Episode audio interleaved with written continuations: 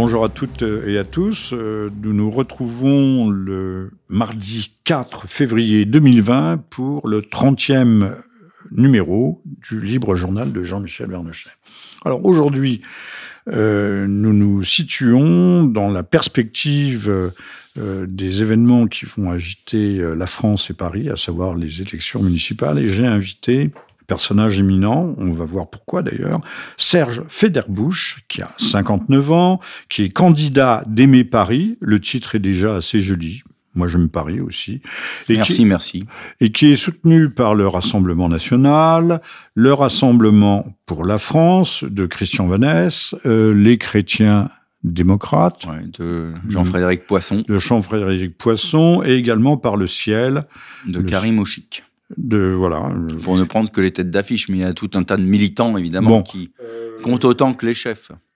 Alors bonjour euh, Serge. Euh, d'ailleurs, euh, nous en parlions hors antenne.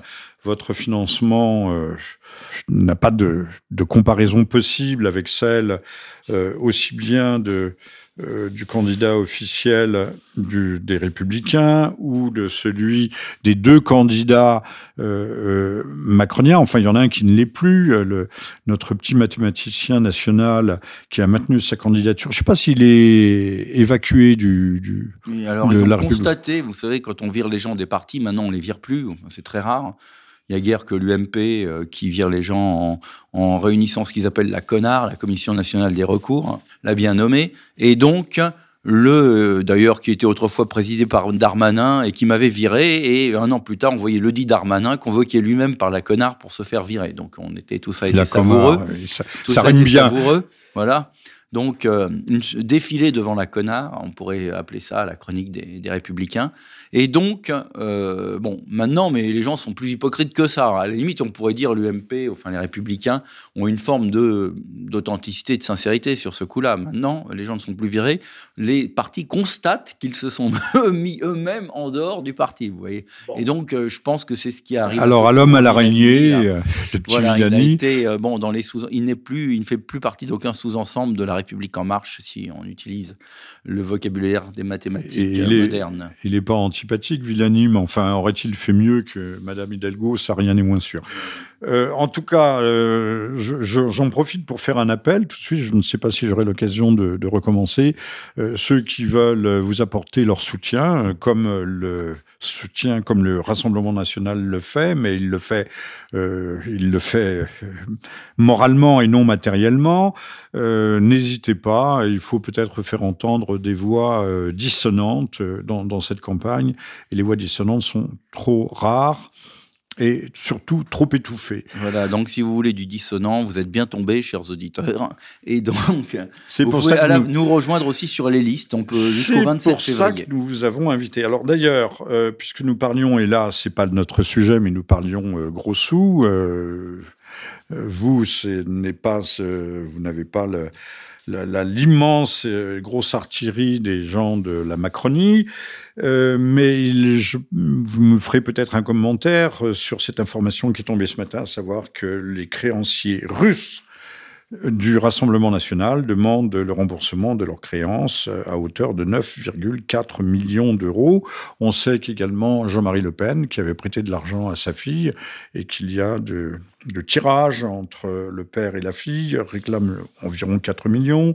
Il y a aussi euh, Jeanne, le petit parti, le micro-parti, euh, qui a une dette de 12 millions. Donc est-ce la fin du Rassemblement national? Alors moi, je ne suis pas membre du Rassemblement national, donc je ne saurais, je n'ai aucune idée. Qu'on essaye de tuer, c'est bien évident. J'ai aucune idée précise de, l'état de leurs ressources, donc vous me permettrez de ne pas euh, répondre à cette question, parce que honnêtement, je n'étant pas membre, et encore moins trésorier évidemment, je ne sais pas du tout dans quelle situation sans ils faire, sont. Sans faire véritablement de la prospective, peut-on imaginer que, là aussi, parce qu'il y a les municipales, mais il y a aussi les présidentielles, on, on alors je mets des guillemets à on, on essaye de tuer, euh, au moins financièrement, sachant que les banques euh, ne refusent pas des prêts en France, elles refusent d'ouvrir des comptes, ce qui est assez extraordinaire. Oui, euh, bon, euh, je crois que la question, la vraie question, c'est le financement de la vie politique et les bâtons qu'on met dans les roues des, des dissidents. On peut en dire un tout petit mot. Oui, hein. un tout petit mot. Alors, par exemple, pour la campagne municipale de Paris, nous, non seulement les banques ne nous prêtent pas, Ça, c'est une chose. Évidemment, il n'y a pas de partis riches qui nous passent de l'argent parce que les partis peuvent, dans la limite du plafond des dépenses, donner autant d'argent, autant d'argent qu'ils veulent. Voilà.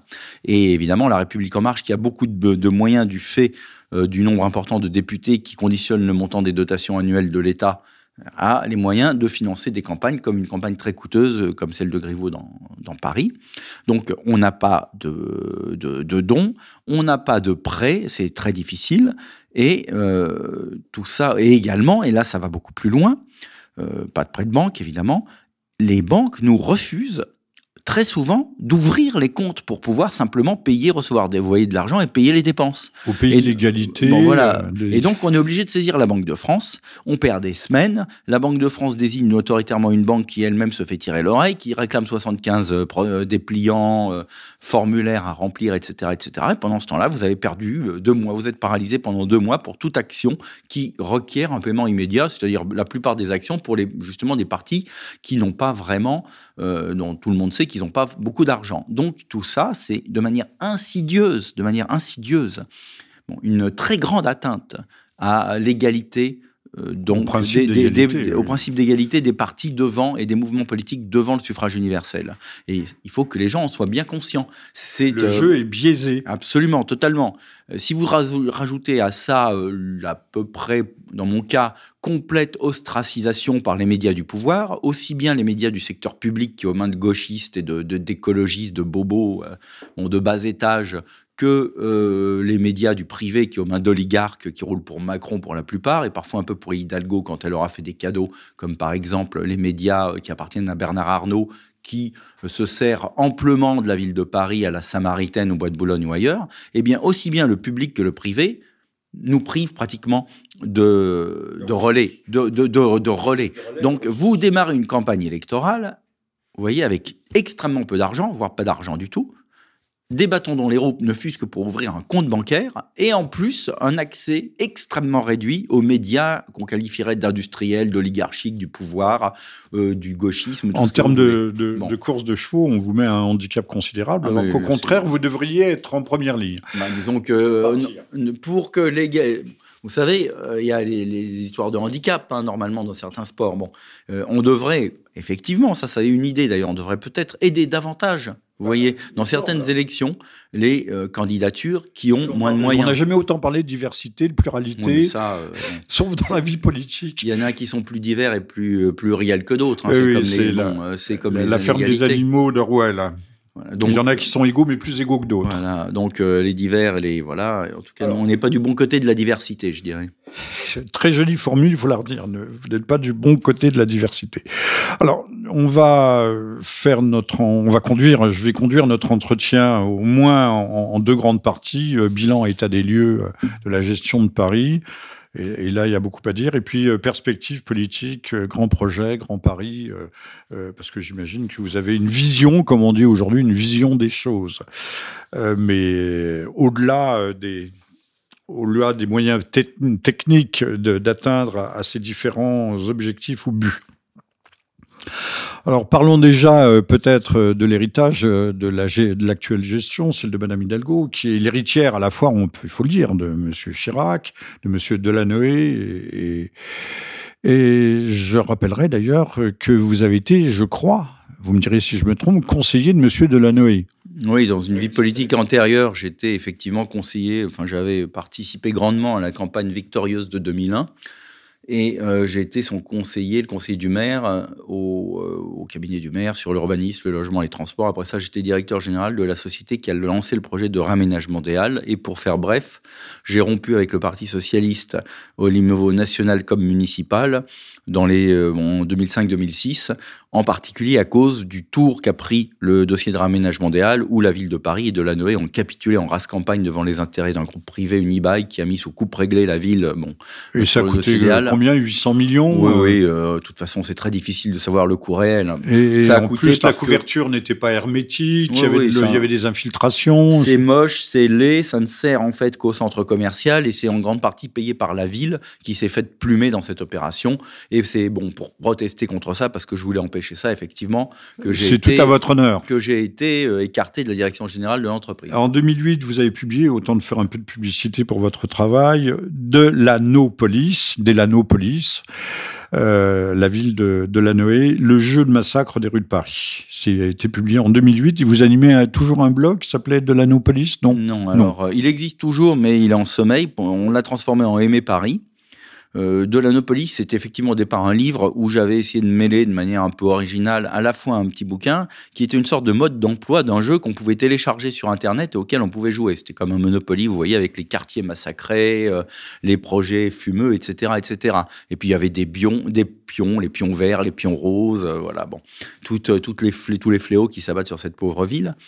Et, c'était un jeu. Et puis j'en ai fait ensuite un site internet qui a très bien marché. C'était le seul site d'opposition à Paris, une sorte de canard enchaîné local. J'ai, eu plus de 11 millions de, lectures d'articles en 8 ans. Au total, en 8 ans. Oui, c'est pas mal. c'est pas, mal. Ça fait un million par an, quoi. J'ai écrit moi-même plus de 2500 articles. Vous voyez, en 8 ans. 2500. Bah, vous êtes actif, c'est bien. Ah bah oui, ça, c'est le moins qu'on puisse dire. Puis j'ai écrit des livres aussi. à nouveau, euh, pas tellement sur la ville de Paris, mais sur d'autres sujets.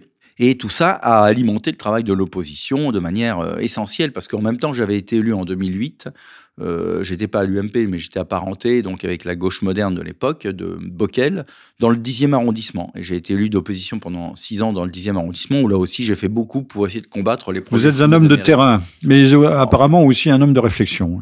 Bah, de toute façon, l'un ne va pas sans l'autre. Il y a un homme d'opposition, c'est ce que l'on demande. Hein. Si chacun faisait sa, sa part au minimum. Oui, mais l'opposition, vous savez, euh, c'est très frustrant. Moi, j'ai fait des choses aussi. Non, mais une opposition constructive. Ouais, non, mais euh, ça m'est arrivé de faire des choses justement au Hall ou ailleurs.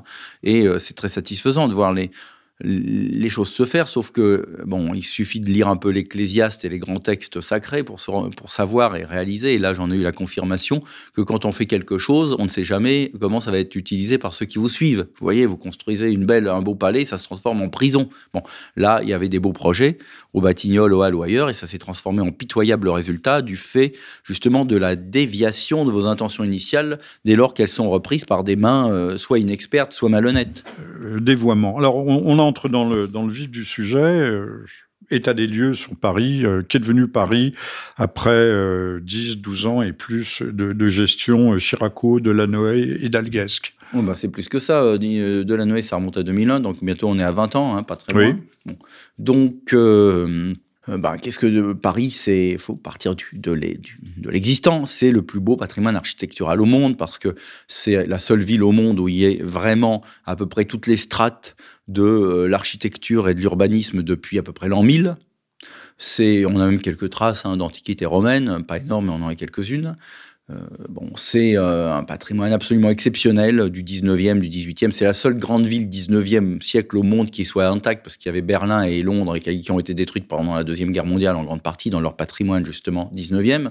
Le 16e arrondissement, par exemple, les gens ne le réalisent pas. Les Français, quand on, vous savez, quand on a une chose sur les yeux, on ne la réalise pas parce qu'on pense qu'elle est naturelle.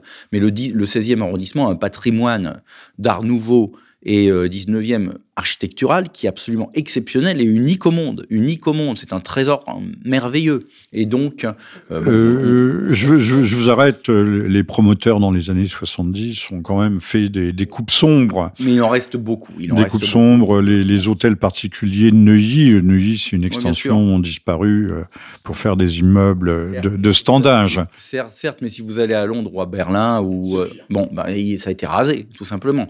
Donc, bon, euh, et euh, les villes italiennes, à part peut-être Milan et Turin, sont pas vraiment des villes 19e.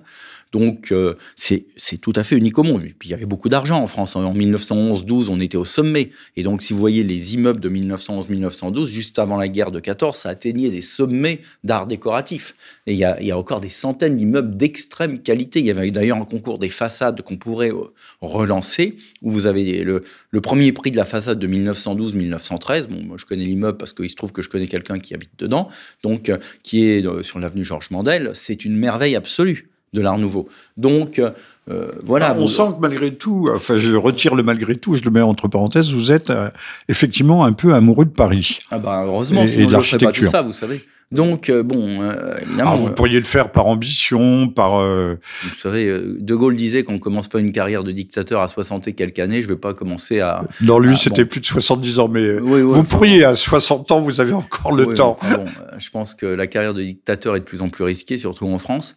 Quand, quoi que Macron s'y essaye, là, bon, avec un succès divers. Quelqu'un qui le connaît un peu disait qu'il a, des crises de larmes à l'Élysée actuellement. Ah le Le vide se fait autour de lui. Mais après, il se regonfle. Est-ce que, votre, est que votre production a prévu une boîte de mouchoirs pour que je puisse euh, immédiatement soulager ma peine Non, mais vous en trouverez une à la sortie.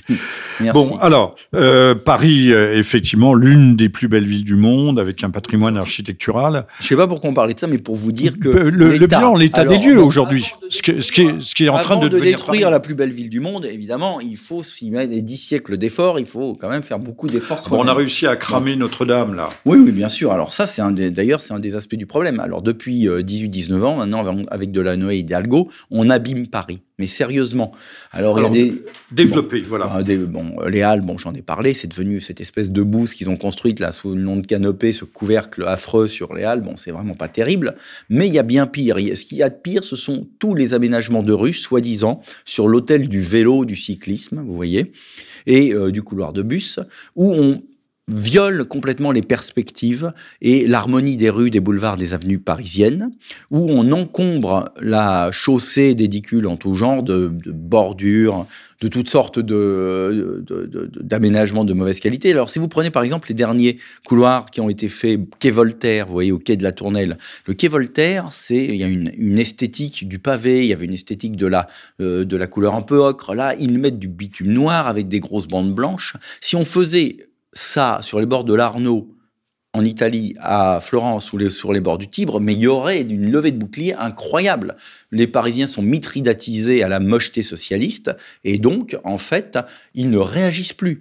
donc, il y a des atteintes partout.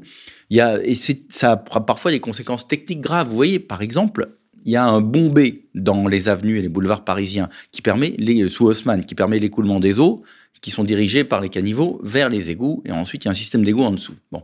Quand vous mettez au milieu, pour des raisons de démagogie clientéliste et de communication cycliste, des espèces de, grosses, euh, de gros séparateurs en bitume, vous empêchez l'écoulement, ça sédimente la crasse au droit, au droit avec leur boudin, la, la, crasse sédimente dessus, et ça finit par corroder, vous voyez, le bitume, et ça risque de menacer de la voûte des égouts. Donc en fait, ces apprentis sorciers, porte atteinte de manière grave à non seulement à la beauté, mais à la conservation du patrimoine parisien, sans que les gens le réalisent, parce que de toute façon, évidemment, les médias ne font aucun travail d'investigation sérieux là-dessus. Bon, ils sont complètement vendus à Delanoë et Hidalgo. Il y a beaucoup de journalistes qui habitent dans les logements sociaux et des choses comme ça. Hein. Et donc, le, euh, on, est dans une situation où Paris, mais on y viendra. une situation où Paris est altéré. Il faut en prendre conscience. Et moi, mon combat, c'est certainement pas pour obtenir des avantages personnels dont je me contrefous. Je ne fais pas ma vie. Je suis le seul des, des candidats à ne pas vivre de politique le seul. Tous les autres, le Villani, il est député, Simonet, elle est conseillère de Paris, euh, Griveaux, il est député, Hidalgo, elle est enquistée comme une moule sur son rocher, là, depuis euh, des années, euh, depuis 2001, sur la ville de Paris. Je suis le seul à ne pas vivre de politique et je n'ai pas l'intention d'en vivre. Et donc, euh, bon, euh, de toute façon, euh, bon, j'ai par l'étendue de ma famille et toutes les études que je dois payer, etc. C'est pas ça qui me permettrait d'en vivre. Et donc, je ne tiens pas à en vivre. Donc, tout mon combat n'a un seul, comme seule motivation que la défense de la ville où je suis né et que j'aime et que je vois se dégrader, c'est tout. C'est une motivation qui est tout à fait louable et, bah, largement nécessaire, bien entendu, mais tout à fait suffisante également. Vous venez de nous parler de l'aspect esthétique de Paris, euh, c'est gravissime, mais qui a des, des conséquences ou des incidences, on l'a dit, euh, mécaniques, qui peuvent l'avoir. Euh, l'affaire de l'écoulement de l'eau, effectivement, mais m'avait pas sauté aux yeux. Mais il y a des aspects pratiques à savoir, euh, doit-on faire euh, une sorte de Venice Beach? C'est un quartier de Los Angeles. Euh, Paris est-il réservé justement à une bobocratie euh, vélocipédique et, et trottinetteuse euh, Ou c'est une ville qui doit encore produire, travailler, vivre doit, on, on se pose la question. Puisque, Paris, vous parliez des, des aménagements récents mais c'est arrivé très tôt dans les années 2000 avec Delanoë. Euh, on s'est mis à, à, à couper les, les, les, rues, les avenues, les boulevards, en les mettant en sens interdit euh, à un moment donné. Ça reprenait dans, dans les deux sens ou dans l'autre sens. Euh, on a fait euh, par exemple, du 9e arrondissement, on a fait un véritable labyrinthe, on ne pouvait plus circuler. La, politique des, des, sens interdits a été... euh, les, les, gens, j'interroge souvent des, des, chauffeurs de taxi, euh, c'est devenu proprement hallucinant. Donc je pense que dans votre programme... Ah, bien sûr, moi euh, je veux ramener la raison. Le problème, c'est que la politique de circulation a été dévoyée par la communication. Vous voyez, on ne fait pas les choses en fonction de la nécessité pour que les gens ne se déplacent, mais en fonction d'objectifs de com et d'inauguration. Par exemple, ils vous font un tramway sur les boulevards des Maréchaux en faisant une très large surface surélevée avec du gazon. Mais c'est complètement débile parce que même si vous considérez que vous devez favoriser le vélo ou le taxi, ou les transports en commun, ça veut dire que ni vélo, ni taxi, ni aucun transport en commun ne peut passer sur cette surface qui prend à peu près le tiers ou la moitié de la chaussée quand il n'y a pas de tramway, le tramway il passe toutes les 10 minutes. Donc vous, vous tuez 50% de la chaussée, entre 30 et 50%, la plupart du temps, simplement pourquoi? Pour, Parce qu'ils voulaient faire une, une surface engazonnée pour, Mais Serge, pour que ça se voit. Vous savez bien, c'est d'ailleurs euh, tout à fait agréable à l'œil quand il n'y a pas de papier gras dessus. et C'est toujours dégueulasse, hein, rassurez-vous. Voilà, c'est ce que j'étais en train de dire. Mais on a le même projet pour le, le périphérique, alors qu'actuellement, on reporte vers le périphérique la, quasi-totalité de la circulation, euh, notamment celle euh, du quai euh, rive droite, des quais rive droite qui ont été fermés euh, par, à cause de Paris-Plage. Mais on veut, vous savez bien qu'on voulait n'avoir de circulation plus que sur deux fils, garder une file pour les vélos, une file pour les, les autobus. Jusqu'où ira-t-on? On va faire. Il y a un super périphérique qui est là, 86. Non, alors bon, en fait, le truc, c'est que Paris, c'est une ville radio, c'est le cœur d'une radio, radio concentrique d'une agglomération de 12 millions d'habitants. Voilà. Et donc, ça a été pensé comme ça depuis euh, presque la nuit des temps. Il y avait euh, l'île de la Cité. Enfin, d'abord, euh, la première urbanisation, c'était rive gauche, là où il y a la rue Soufflot, vous voyez aujourd'hui. Et, la rue Saint-Jacques, était voilà. un, une piste le... pour euh, mammouth. Voilà. Aller boire à la Seine. Oh, c'est authentique. Ce que ah ouais, je ouais. Et ben ça, je le savais pas. Tiens. Et ben maintenant, vous le savez. Ah ouais, c'est marrant. Et donc, la rue Saint-Jacques, c'est de toute façon, vous savez, les, les doubles rues hein, de Le Cardo et le Décumanus des Romains. Hein. Donc, euh, le Saint-Jacques et Saint-Denis. Donc, c'est tout ça, ça remonte à l'Antiquité romaine. Et en fait, bon, il y a un système radioconcentrique, d'accord, avec euh, la voie royale qui allait jusqu'à Saint-Denis. Vous voyez, la plaine de France, comme on disait, ça s'appelle euh, pas pour rien, plaine de France. Bon, tout ça, ça a une logique.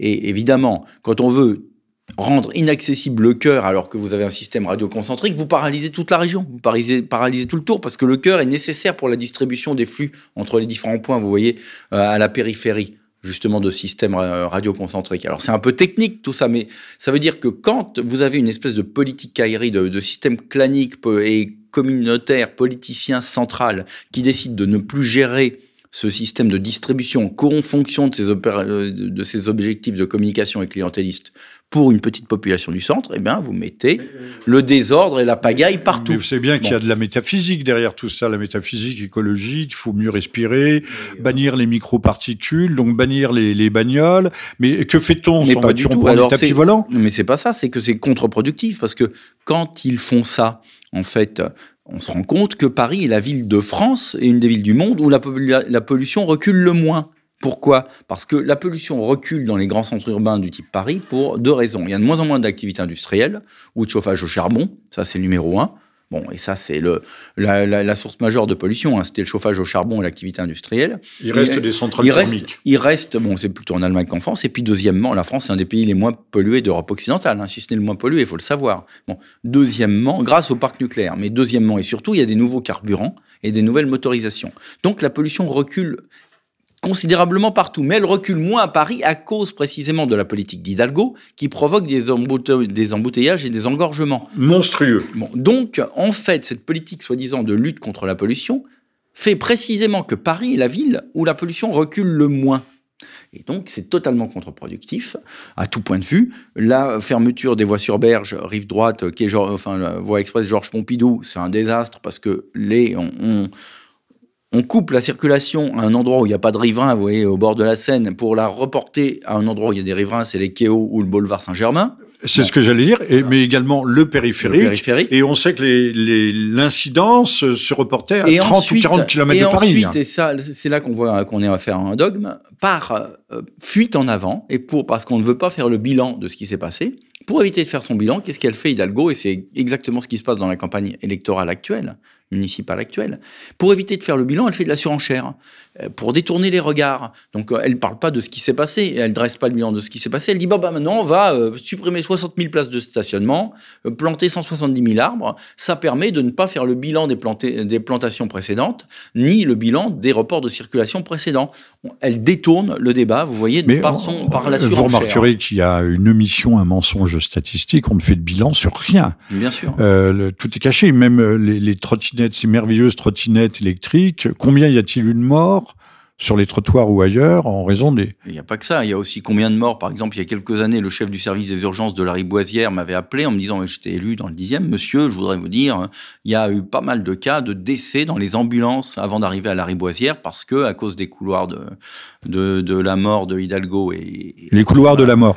Alors, euh, euh, dans l'incendie de Notre-Dame, c'est le fait, les, les, les pompiers sont arrivés avec 40 minutes de retard ils ont merveilleusement fait leur travail, mais 40 euh, minutes ont été perdues. Hein. Mais c'est bien pire que ça. J'ai fait une vidéo dessus qui a été censurée par tous les médias.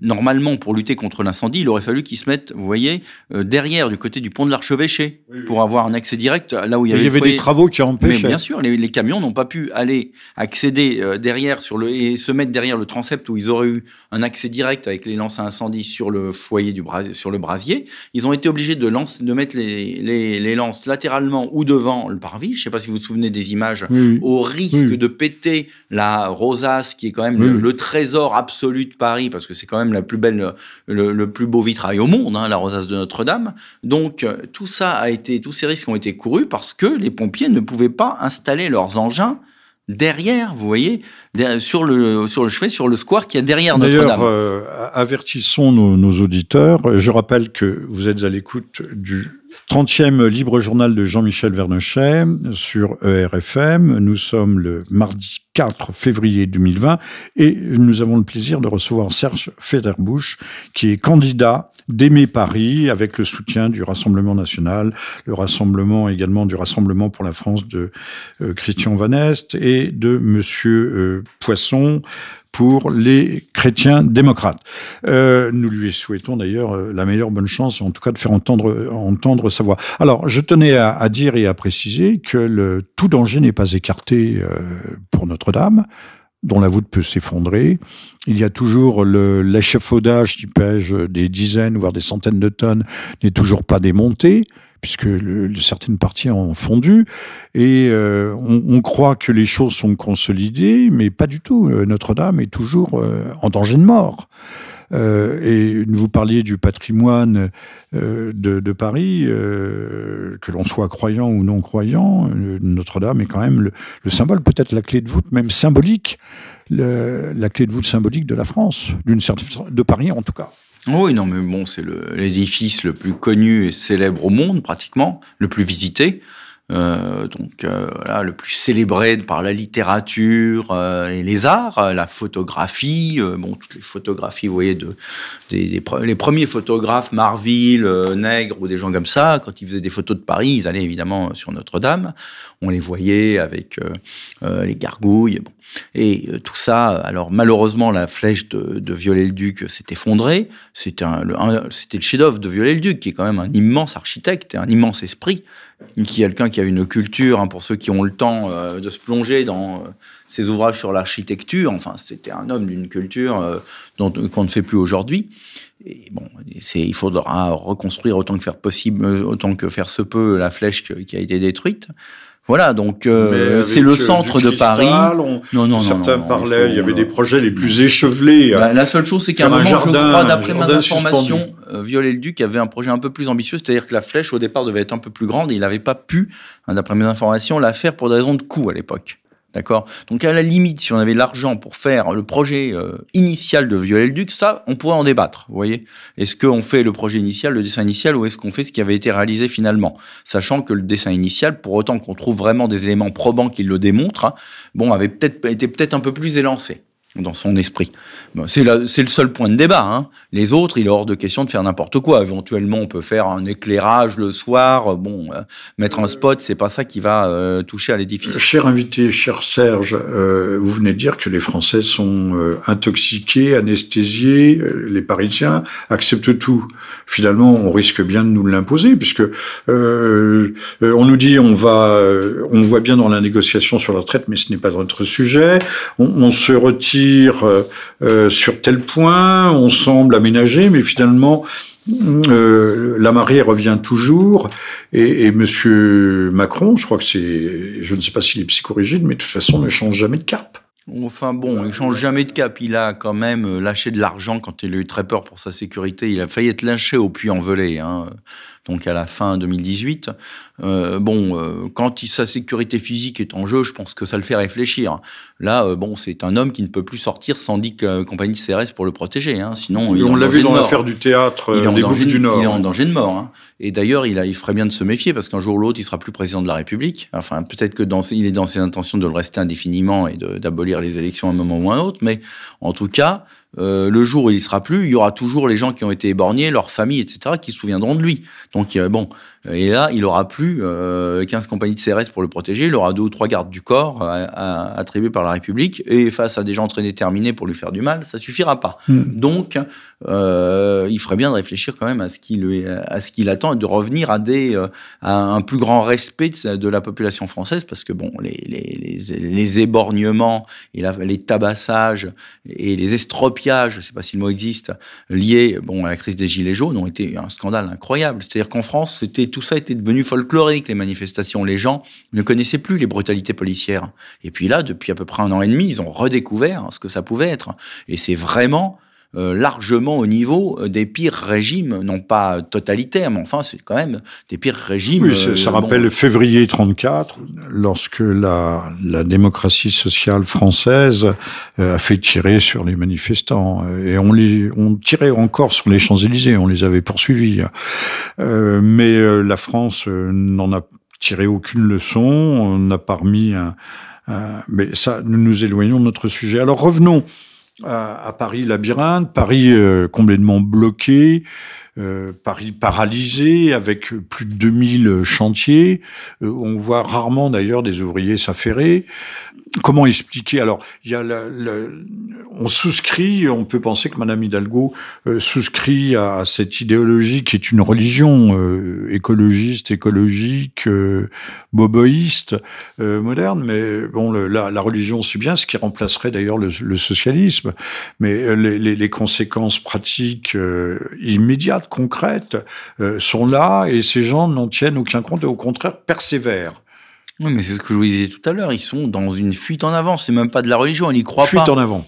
Elle y croit pas. Elle, elle roule. En, elle a son, son, véhicule de fonction. Elle prend le, elle se met sur un vélo uniquement pour poser pour une photo de temps à autre. C'est tout. Elle n'y croit pas du tout. C'est une bureaucrate, euh, je vous dis, enquistée dans le système, une profiteuse. Et donc, euh, elle profite de la situation. Elle fait vivre une cohorte de biftecards euh, venus des mouvements verts ou du Parti socialiste, qui vivent de subventions, qui ont des avantages en tout genre. Et ils en ont besoin. Ils ont un besoin vital aujourd'hui. Il y a des centaines de gens, des milliers même, qui ont besoin vital de conserver la mairie de Paris, parce que sinon, ils se retrouveraient au chômage. Ils sont bons à rien. Ils ne sont bons qu'à faire de, de l'entrisme et de l'agitation dans des associations j'ai vu, j'ai vu de, la, liste des subventions, enfin une liste partielle. C'est proprement effrayant parce que de partialité, de discrimination, euh, tout est orienté. On, Bien sûr. Euh, on subventionne les copains, mais c'est parfois euh, à très haut niveau. Ce sont, ça se compte par parfois par millions, par millions d'euros. Donc, y a-t-il un détournement Mais quand même, il y a une part d'idéologie. Euh, c'est pas simplement euh, la soif de pouvoir, la soif de puissance, euh, se maintenir. Il y a quand même une idéologie qui que j'ose qualifier, je ne dirais pas anti-française, mais anti-nationale, anti-parisienne déjà, ça c'est sûr. Mais on voit, ce sont les minorités. les, les, choix sont confessionnels. On va, on fait des, des, des, fêtes magnifiques pour le pour l'année du dragon ou pour l'année de je sais pas quoi, pour les, les, religions chinoises, mais euh, on ne tolère plus les crèches euh, dans Paris aussi. Euh, donc l'idéologie, c'est bon, je dirais, c'est un c'est un confort, vous voyez, c'est les habits. Oui, vous n'y croyez pas beaucoup. Hein. Les habits. Les gens ont besoin, bon, ils aiment bien se mentir à eux-mêmes. Donc les gens ont besoin d'idéologie pour euh, ne pas euh, s'avouer à eux-mêmes qu'ils ne sont que des profiteurs, c'est tout. Donc euh, et, que finalement, ils ont besoin d'idéologie aussi pour voyez, le bobo qui roule à vélo dans Paris, il a besoin d'idéologie pour essayer d'oublier que la politique qu'il, à laquelle il adhère rend la vie impossible aux prolos qui sont hors de Paris. Alors comme il a, bon, au fond de lui-même, il ne veut pas se l'avouer, qui rend la vie, qui pourrit la vie du prolo. Euh, de, du 9-3 ou du 9-5. Bon, il n'a pas envie de se l'avouer. Alors donc, il se décrète écolo, il dit que c'est pour le bien de l'humanité et que ça va faire euh, lutter contre le réchauffement climatique qui mettent trois coups de pédale à Paris, alors qu'à côté de ça, à 300 km de là ou 600 km de là, il y a des centrales thermiques qui crachent à plein rendement, vous voyez, en Allemagne. Enfin, tout, ils sont dans ils sont dans l'incohérence totale euh, politique. Ou simplement, euh, au bord de, il y a une centrale thermique au bord de la Seine, il y en a plusieurs autour de Paris. L'idéologie, ça leur permet de pas se poser les, les bonnes questions, c'est tout. Voilà, c'est c'est une petite fumette, hein, c'est rien d'autre. Oui, alors, euh, on a quand même, on assiste, euh, Madame Hidalgo a, d'une certaine façon, sa responsabilité. Madame Hidalgo et ceux qui la conseillent, euh, vous avez peut-être une idée là-dessus, parce que je pense que Madame Hidalgo n'est pas une flèche, n'est pas une grande pointure, et qu'il doit y avoir des hommes. Il n'y avait pas un dénommé David Missica qui était auprès d'elle à un moment donné? Non, il y a son, il s'appelle pas David, je pense. Il y a son. Parce qu'il y a un autre Jean Missica. Jean-Louis. Euh, Mais il était à Matignon, celui-là. Non, non, lui, il est auprès d'elle. Il était son adjoint à l'urbanisme et puis à l'architecture.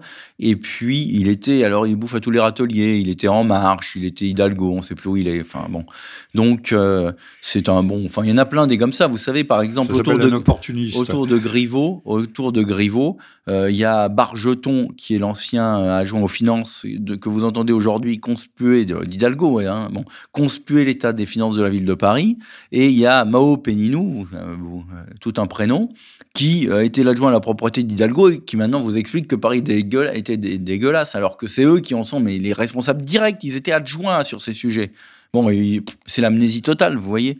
Donc, euh, c'est la grande, la grande lessiveuse, le grand recyclage, tout ça.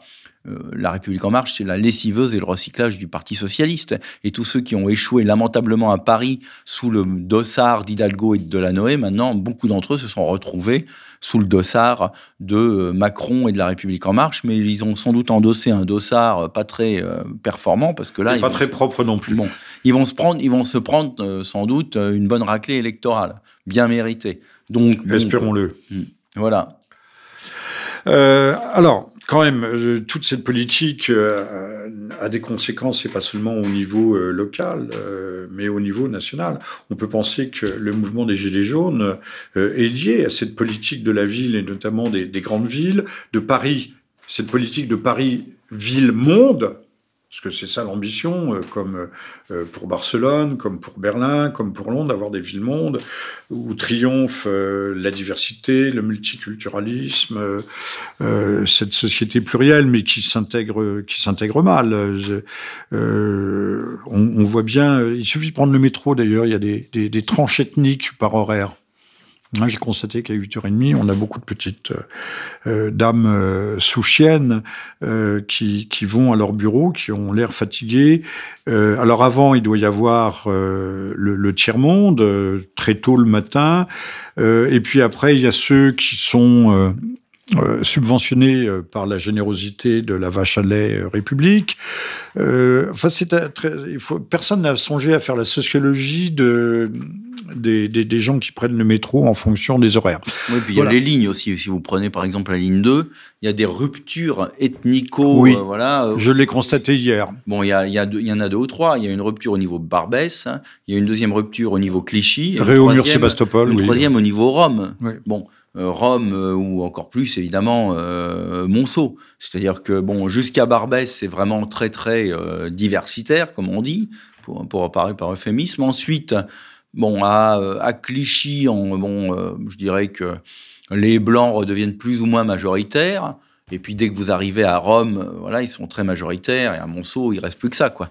Et donc, et, donc il y a des tranches horaires, il y a de la ségrégation horaire, il y a de la ségrégation spatiale sur une même ligne de métro. Oui, euh, sachant, sachant que Paris, au 19e siècle, il n'y avait pas de quartier véritablement privilégié. Ah, si, on habitait quand même des quartiers populaires. Et il y avait Mais des dans les quartiers populaires, euh, le, le bourgeois, euh, à l'entresol, il y avait les gardiens.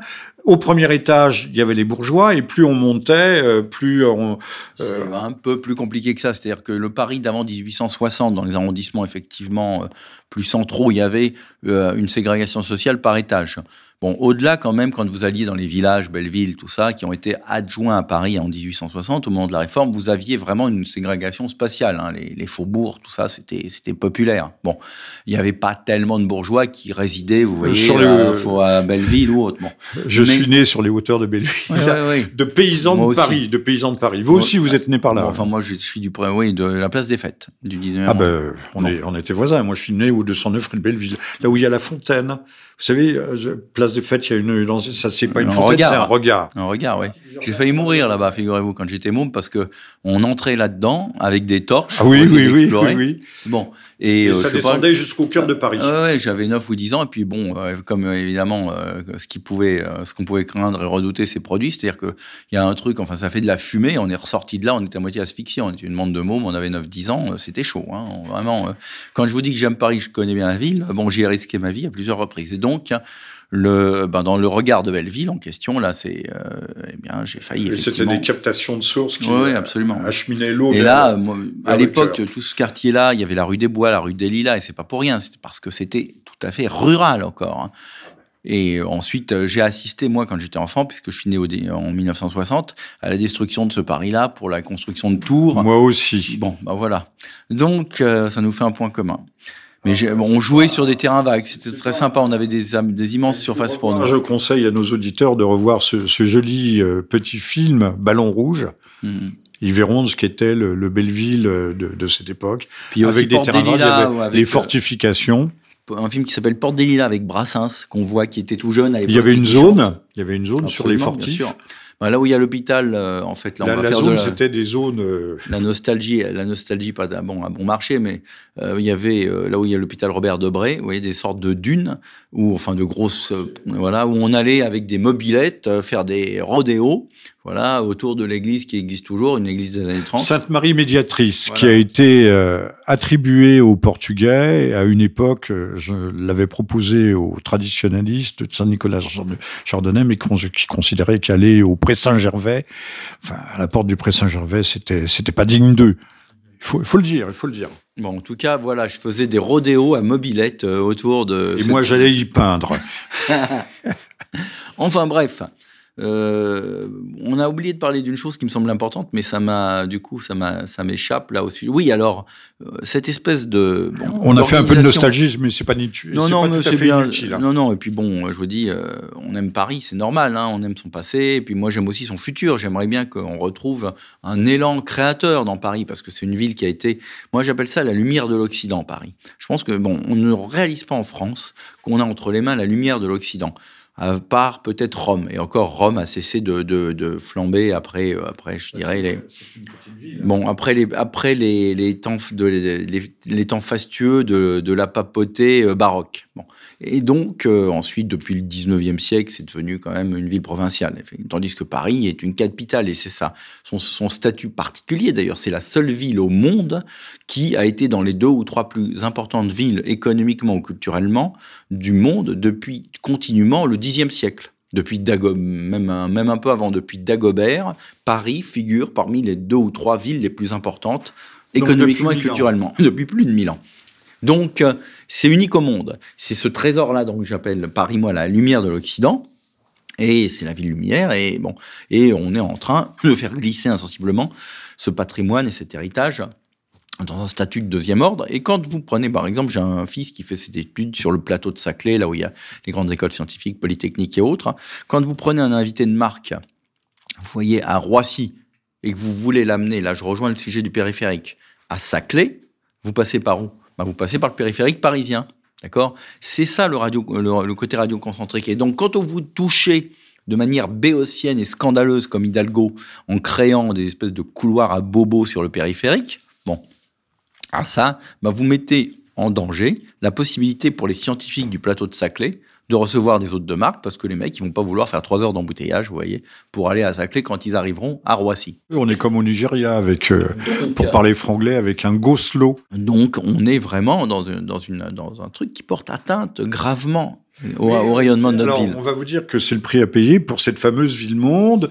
Monsieur Macron est, est, euh, un visionnaire et il veut euh, euh acheminer la France vers la, euh, la, la, la post-modernité, vers aussi la post-vérité à l'occasion, euh, vers une dans un monde transhumain dominé par les, les, algorithmes. Et on nous dit c'est le monde de c'est le monde de demain. C'est Mais c'est le contraire justement. Comment vous pouvez imaginons même que ce soit leur objectif. Imaginons ça. Je pense que c'est en partie leur objectif. Bon, ça, moi, je pense que vous leur prêtez trop d'ambition. Mais euh, bon, ce sont des petites gens qui veulent simplement euh, satisfaire leur ego ou leur portefeuille. Mais euh, admettons même que ça soit leur ambition, véritablement. Mais le problème, c'est que c'est pas en empêchant les scientifiques d'aller à Saclay quand ils arrivent à Roissy, vous voyez, que vous allez justement donner à Paris un statut de ville-monde. Au contraire, vous luttez, vous, vous, vous empêchez ce statut de ville-monde. Donc, ils sont, il est totalement contre-productif pour autant qu'ils aient cette ambition-là de faire ce qu'ils font. À la limite, s'ils avaient vraiment cette ambition, au moins ce serait une ambition. Mais non, ils l'ont même pas. Ils ont l'ambition de défendre leurs petits intérêts perso derrière un brouhaha, un brouillard, un nuage de fumée idéologique. Alors, Monsieur Federbush, nous avançons dans notre émission, on s'achemine tranquillement vers euh, vers sa fin. Euh, quelles seraient euh, les, grandes lignes de, de, de, vos projets, de votre stratégie pour reconquérir Paris, pour reconstruire d'une certaine façon l'image de Paris? Il y a ces, les Jeux Olympiques. Alors finalement, on les fait, on les fait pas? Bah, Ils vont les faire. Moi, je bon, j'y suis très hostile évidemment. On aurait dû faire un référendum. Les Français et les Parisiens auraient voté à 90% contre. Mais bon, comme il y a des gros intérêts financiers en jeu derrière, on va, on va les faire. J'ai envisagé à moi un moment de dénoncer la signature d'Hidalgo. Je suis juriste, hein, et donc j'ai regardé précisément le contrat de ville hôte. Si on le fait, c'est très, c'est très dangereux pour Paris. Pourquoi? Parce qu'elle a mis, elle a signé n'importe quoi. Et donc, si un, un litige à ce sujet, c'est le tribunal de Lausanne qui est compétent, c'est-à-dire qu'ils vont juger eux-mêmes, hein, le Comité international olympique, ils nous condamneront à un ou deux milliards d'euros, enfin de, de, de francs suisses. Et euh, bon, on pourrait dire, bon, on paye pas, mais c'est très gênant parce que Paris a quand même des propriétés euh, qui peuvent voyager à l'étranger. Par exemple, quand vous faites une exposition dans un musée parisien, bon, vous, vous sollicitez des prêts de l'étranger. À l'étranger, on sollicite des prêts des musées parisiens. Bon, si jamais vous devez un ou deux milliards d'euros, vous pouvez être saisi, euh, saisi à l'étranger. Vous voyez, c'est-à-dire que les propriétés de la ville de Paris, elles sont pas protégées contre les, euh, droits, euh, les voies d'exécution à l'étranger. Donc ça veut dire que désormais Paris, les musées de la ville de Paris ne pourront plus prêter d'œuvres à l'étranger, sinon ils elles risqueraient d'être saisies. Donc, comme on pourra plus le prêter, on pourra plus donnant donnant. Les Jeux Olympiques, c'est inéluctable. C'est inéluctable. Ce qu'il faut, c'est créer un comité d'audit précis qui disent voilà, c'est le budget prévu, c'est de 4 milliards d'euros, dont à peu près euh, bon euh, tant pour la ville de Paris, moins d'un milliard, heureusement. Bon, on mettra pas un centime de plus. Et s'il y a une dérive, eh ben, ça sera pour la pomme de l'État ou du Comité international olympique. Puisqu'on parle gros sous, euh, quel est l'endettement actuel de la ville de Paris? Bon, il, Alors, il y a l'endettement officiel qui est de 6, qui va vers 7 milliards, c'est-à-dire 7 fois plus que euh, ce qu'il y avait euh, il y a 18 ans au moment de Tibéri et Chirac, ce qui est considérable, hein, cette fois plus, parce que si c'était la même chose pour la dette de l'État actuellement, on, aurait, on serait à 300% de dette en France. Si, si ça avait suivi la même pente, vous voyez, 300% du PIB, et donc on aurait pratiquement le FMI à chaque carrefour pour nous euh, mettre sous tutelle. Bon, et surtout, ça s'est fait Comme alors. Les Ça serait beaucoup plus, beaucoup plus. Alors, et ça s'est fait alors que Paris a bénéficié de la rente inespérée des droits de mutation grâce à la hausse des prix de l'immobilier.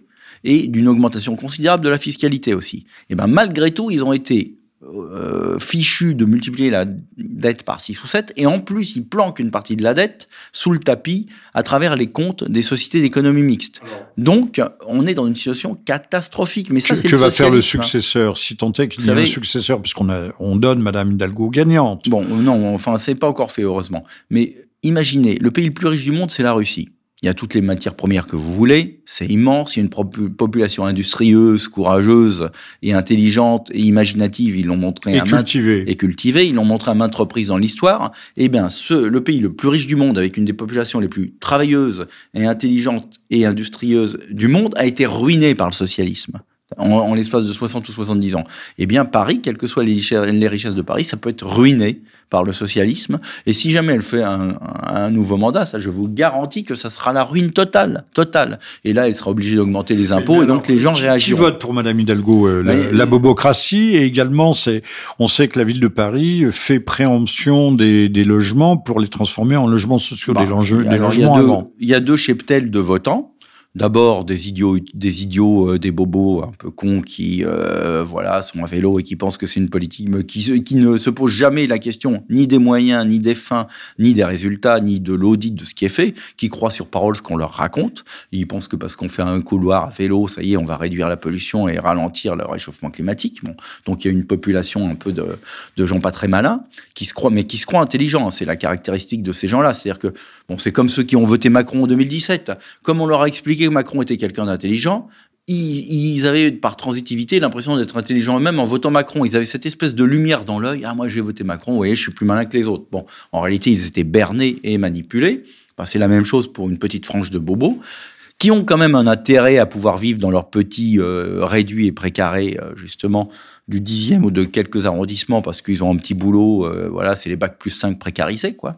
Et puis, à côté de ça... Vous êtes méchant, des bacs plus 5 précarisés, oui. Bon, mais euh, dont la ville de Paris, finalement, euh, réduit, met de la pommade sur la précarité grâce justement à quelques aides, leur Titilib et leur Totolib, etc. Et puis à côté de ça, vous avez les, bon, la, population clientélisée par le logement social, par les aides, par les subventions. Et ça, effectivement, c'est un socle beaucoup plus solide pour Hidalgo. Et euh, vous mettez les uns euh, à la suite des autres et vous arrivez à peu près à 20-22% de la population, ce qui est colossal. Mais en même temps, ce qui est un fort recul, parce qu'elle passe actuellement dans les sondages de 34 à 22, ce qui est une hémorragie. Elle a quand même perdu un tiers de son électorat en 6 ans, tellement son système est inefficace. Elle, elle est réduite aujourd'hui à son socle clientéliste, plus quelques bobos mal informés et pas très malins. Et qui ne voient pas plus loin que le bout de, de leur nez. Alors, on, va, on va terminer peut-être sur Paris poubelle, Paris dépotoir, mais euh, des potoirs aussi humains, euh, puisqu'on a des, on démantèle des espèces de, de jungles comme à Calais, mais euh, que ce boulevard de la Chapelle ou non, enfin sous le métro du, à la porte de la Chapelle. Madame Hidalgo avait à une certaine époque envie de construire des logements sociaux préfabriqués, mais c'est, vous vous en souvenez, c'est authentique avenue Foch. Ouais, elle voulait. Euh, bon, elle, y a renoncé. Préfabriqué.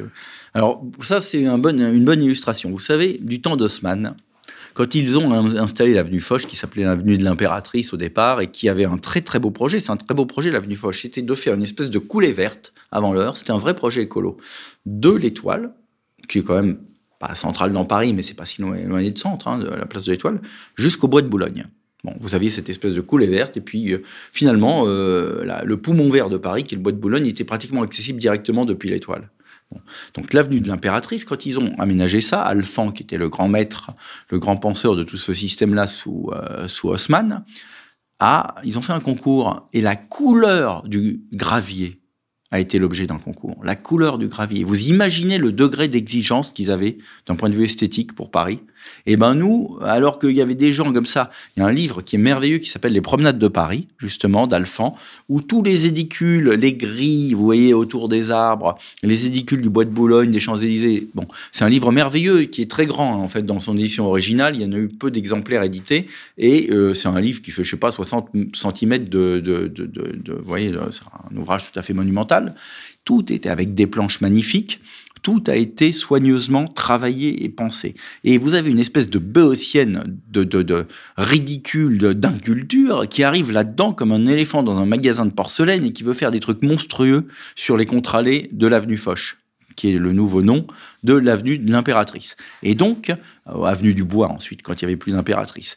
Et donc, on a, on a affaire vraiment à des gens qui méprisent, qui ignorent, qui ne comprennent rien à l'histoire de Paris. C'est une illustration, effectivement. Voilà. Donc là, c'est... Oui, mais c'est bien, il faut sauver les, les gens qu'on qualifie de réfugiés, qui sont ni des réfugiés ni climatiques, ni d'ailleurs des réfugiés politiques pour la plupart. Non, c'est des gens qui sont attirés par euh, l'espoir d'avoir des aides euh, à Paris ou éventuellement de travailler pour, voilà, pas pour tous. Et les pauvres, on leur a fait croire que c'était le pays de cocagne, que tout allait tomber dans l'escarcelle, mais ils déchantent. Ben, c'est, vous savez, il y avait une campagne d'Hidalgo, hein, Refugees Welcome, voilà, en arabe, en anglais, en français. Bon, euh, et euh, elle a la politique dite de l'accueil inconditionnel, c'est-à-dire qu'on leur demande même pas s'ils demandent le statut de réfugié politique avant de les accueillir. C'est ça au départ. Alors évidemment, c'est la pompe aspirante, ils arrivent, et puis ensuite elle va chouiner à la préfecture en disant oh, euh, ça gêne mes bobos électeurs, et donc aller les mettre en banlieue. Vous voyez, euh, si Hidalgo est une folle, une folle dingue, ou si les gens qui sont autour d'elle sont des, des pervers. Non, une clientéliste, communicationnelle, menteuse et profiteuse. C'est pas une folle. Donc euh, voilà, elle est parfaitement cynique. Euh, les gens qui pensent qu'elle est folle euh, sont dans l'erreur. Elle est totalement cynique. Euh, nous vous étiez à l'écoute, mais nous allons, nous sommes encore ensemble pour deux, trois minutes, quelques minutes, du 30e Libre Journal de Jean-Michel Vernochet. Nous sommes le mardi 4, euh, non pas novembre, non, janvier, non, février, février. Les saisons se bousculent dans ma pauvre cervelle. Euh, et nous parlons des municipales à Paris, et nous en parlions euh, savamment et, et, agréablement avec Serge Federbouche, qui est candidat candidat pour euh, un mouvement qui s'appelle Aimer Paris. Et euh. tous nos auditeurs vont voter aveuglément sans plus se poser la moindre Ah bah après vous vous avoir entendu certainement. Et puis ils vont dire aussi autour d'eux, ils vont dire bon Federbush, euh, bon c'est un mec, on sait pas très exactement qui il est ni d'où il vient, mais bon, il a l'air sincère. Il a, il a été conseiller de la Noé, mais il a l'air quand même de savoir de, de, quoi il cause. Et je peux leur garantir que en tout cas, ça sera, c'est la meilleure offre politique s'ils aiment Paris s'ils apprécient cette ville et qu'ils oublient un petit peu les tenants et les aboutissants idéologiques, qu'ils oublient un peu tout le baratin qu'on leur sert, hein, parce que c'est du baratin, eh bien, s'ils aiment authentiquement leur ville et s'ils veulent la défendre, qu'ils votent pour nos candidats, aimer Paris dans tous les arrondissements, sans trop se poser de questions. On est là pour les servir et pas pour euh, continuer le massacre. Alors, candidat d'aimer Paris avec le soutien du Rassemblement national, euh, du mouvement euh, pour la France de Christian Van Est, qui est un homme tout à fait estimable, euh, également de Monsieur Poisson pour les chrétiens démocrates et Karim Kouachis. Karim Ouchik. Ouchik, Ouchik. Voilà, pour du, du ciel, qui est un mouvement, je dirais, de, de patriotes. Aussi. Oui, oui, c'est le mouvement de Paul-Marie Couteau au départ. voilà, c'est ça, ça, Bon. alors, comment conclure, ne pas conclure? Comment avez-vous quand même une idée générale, vous devez en avoir une, et même plus d'une, pour nettoyer les écuries d'Augias. On n'a pas le fleuve Alphée pour nous aider. Euh, Hercule et Héraclès avaient détourné le fleuve, on a la Seine, on peut les jeter dans la Seine. Non, non mais ça, il faudrait éviter. Donc, euh, bah, il y a des solutions. Non, parce qu'il faudrait ensuite ouvrir les, les écluses pour laisser passer. Il y a des solutions. Euh, le problème, c'est que le, le, ramassage marche pas très bien, mais enfin, ça fonctionne à peu près, mais c'est le balayage qui va pas à Paris. Et donc, euh, parce que les, euh, les, les employés ne travaillent pas assez, hein, pour dire les choses comme elles sont. Et puis aussi parce que les gens sont incivils et ils sont pas assez sanctionnés quand ils, quand ils laissent leur saloperie partout. Donc, il faut s'organiser par canton. Actuellement, ils se baladent d'un quartier à l'autre. Donc, on les connaît pas. Les gardiens d'immeubles les connaissent pas. Les syndics de copropriétaires ou les associations de locataires les connaissent pas. Donc, il faut que les équipes soient affectées de manière pérenne à des quartiers avec des téléphones et soient joignables vous voyez, par les concierges quand il y a un problème. Ensuite... Parce que ça, pour boucher Paris, les... Et, et, quitte à leur donner, à eux, à leur attribuer à eux des logements sociaux. là, ils le mériteront bien. Bon, euh, dans le 16e, dans le 17e, c'est trop cher. Donc, on leur attribuera des logements sociaux par priorité et ils habiteront vraiment à 50 mètres des endroits ou à 100 mètres des endroits qu'ils doivent nettoyer. Deuxièmement, il faut mettre en place un système d'incitation et de sanction. C'est-à-dire créer une société d'économie mixte, faire évoluer le statut et leur donner des primes quand ils nettoient bien et pas de prime, voire des sanctions financières quand il n'est, quand pas nettoyé, avec un système qui fonctionne dans certaines villes étrangères, c'est-à-dire on tire au sort un certain nombre de rues, il y a un employé, euh, un représentant de la mairie, un, un représentant de l'entreprise et un huissier, et on prend, on défile, on ramasse tout ce qui traîne. Au de ça, dans certaines quantités de déchets, pénalité pour l'entreprise, Si le niveau d'objectif est atteint, Bon, ben, et on intègre ça des équipes de dératiseurs. Et en ça, eh bien, on donne des primes substantielles aux employés. Et je peux vous assurer qu'avec un système de cantonnement géographique, avec un système d'incitation à l'effort, dans un an, vous retrouvez la, la, la, sécurité. Et puis aussi, il faut des la vidéo-verbalisation, euh. qu'elle ne serve pas, elle ne servent pas d'ailleurs pour protéger les citoyens, mais au moins, euh, bon, il faudrait qu'elle le fasse, mais qu'elle serve aussi à sanctionner les, gens, les gens qui arrivent et qui lâchent leurs saloperies, leurs matelas pourris et autres, et leurs déchets dans Paris et qu'on les poursuive réellement et qu'on les sanctionne durement. Donc zéro tolérance pour les incivilités. Alors, euh, il y a eu une, toute petite méprise quand je vous parlais de, du fleuve Alphée, de nettoyer euh, tous les déchets, c'était effectivement, il y a à la base les déchets qui sont dans les rues avec des rats. Il y avait une très jolie photo de Madame Hidalgo avec son animal favori quasiment sur ses genoux, qui était un gros rat. Ce qu'on appelait autrefois dans la France d'antan, on appelait ça des Gaspards. Euh, mais je sais pas. Euh, euh, une méchanceté pour Gaspard Ganzer, un de mes concurrents qui a beaucoup de mal. Non, non, non, non, non, non, je n'ai pas si mauvais esprit que cela. Alors, ça sera le, mot de la fin. Euh, le, fleuve Alphée devrait être euh, destiné à, dégager les déchets bipédiques aussi. Comment dégager toute cette classe, au fond, moralement corrompue, ambitieuse, avide, gangrénée idéologiquement, qui, qui nous pollue? Qui nous pollue. comment euh, En votant Féderbuche, Aimé Paris. Plus on sera haut, D'accord Plus on sera là pour les mordre s'ils agissent mal et ils agiront mal, plus on sera là pour les surveiller, pour dénoncer les magouilles. Et voilà, donc euh, même ceux qui ne croient pas à la démocratie, qui n'ont plus rien à faire, ben bougez-vous. Hein, on peut pas. Moi, vous savez, je consacre énormément de temps. J'ai décidé de faire une chose, d'être le Parisien parmi tous les Parisiens qui aura, qui se sera le plus battu. Parce que si ça marche pas, voilà. Ensuite, bon, j'aurais rien à me reprocher. J'adore cette ville, j'y suis né, je veux la défendre. Je ferai le maximum de ce que je peux faire. Maintenant, on aura des listes dans tout Paris. Bah, bougez-vous, les gars euh, et les filles. Allez voter. Dites euh, à vos copains d'aller voter pour nous. Aimez Paris. Et puis, si vous restez dans votre plumard le dimanche en question, ou si vous faites rien, ou si vous considérez que tout est perdu, ben ensuite euh, pestez dans les embouteillages, ou ne pestez pas plutôt. ne dites rien quand il y aura la crasse au pied de chez vous. Ne dites rien quand vous allez vous faire tabasser par des mal fera. C'est tout, vous l'aurez bien mérité. Donc, soit vous votez pour nous, soit ce qui vous arrivera, bah, vous l'aurez mérité et fermez-la. Voilà, c'est la seule chose qui n'est pas du tout politiquement correcte que je dirais pour terminer cet entretien. Et, il n'est pas seulement question de prendre conscience, et ce sera le mot, le tout mot, le tout dernier mot de la fin, si je puis dire, euh, mais il s'agit d'agir maintenant. Ben voilà, donc il y a une possibilité d'action, elle est très simple. Un, vous pouvez nous rejoindre sur nos listes quand vous aurez, alors je sais pas quand l'émission passera, mais ça va être un peu chaud, mais ça, ça sera peut-être encore possible.